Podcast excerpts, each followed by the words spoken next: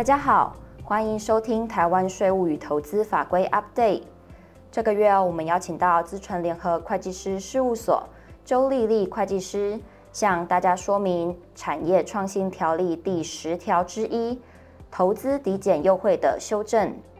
接下来先把时间交给周会计师。本次将针对产业创新条例第十条之一投资抵减优惠的修正进行说明。这里我们也已经摘要了产业创新条例第十条之一的重要内容，提供给各位参考。而本条文原本的定位是短期经济点火的措施，针对智慧机械在一百一十年、五 G 的部分在一百一十一年原定应该要落日。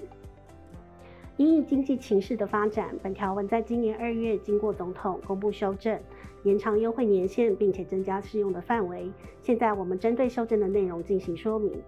首先，针对智慧机械及五 G 行动通讯系统的抵减优惠，都将延长适用年限到一百一十三年底。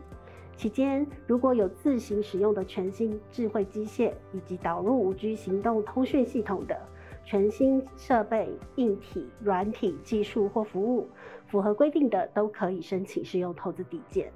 另外，呼应资安及国安的战略，为了确保我国的产业在国际供应链上取得客户的信赖，并且能够应应国际日益严重的资安攻击与威胁，这一次呢，增订了资通安全产品或服务投资抵减。来鼓励产业加速或提前导入资安产品或服务，可以在短期内提升我们国家整体资安防护的能力。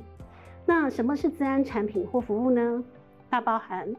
一、终端与行动装置防护的硬体、软体技术或技术服务；二、网络安全维护的硬体、软体技术或技术服务；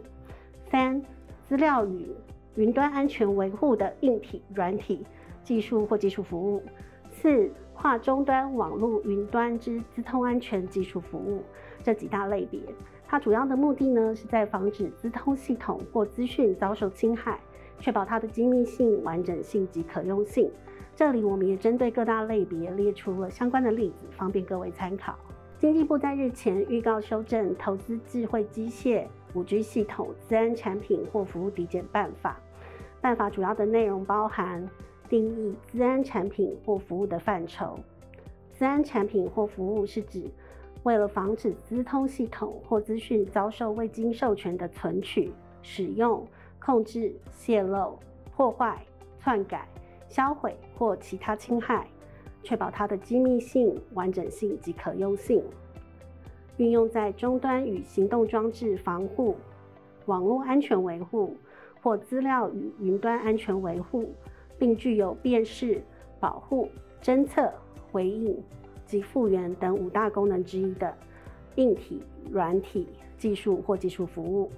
针对申报年度的认定，从一百一十一年度起修正为以交货日期、服务提供完成年度来认定，而且设有过渡期的规范。申请年限的部分，办法中指出，一年以申请一次为限。但变更会计年度的盈利事业，就变更会计年度当年可以不受限制。此外，办法也针对减负的文件进行了规定与说明，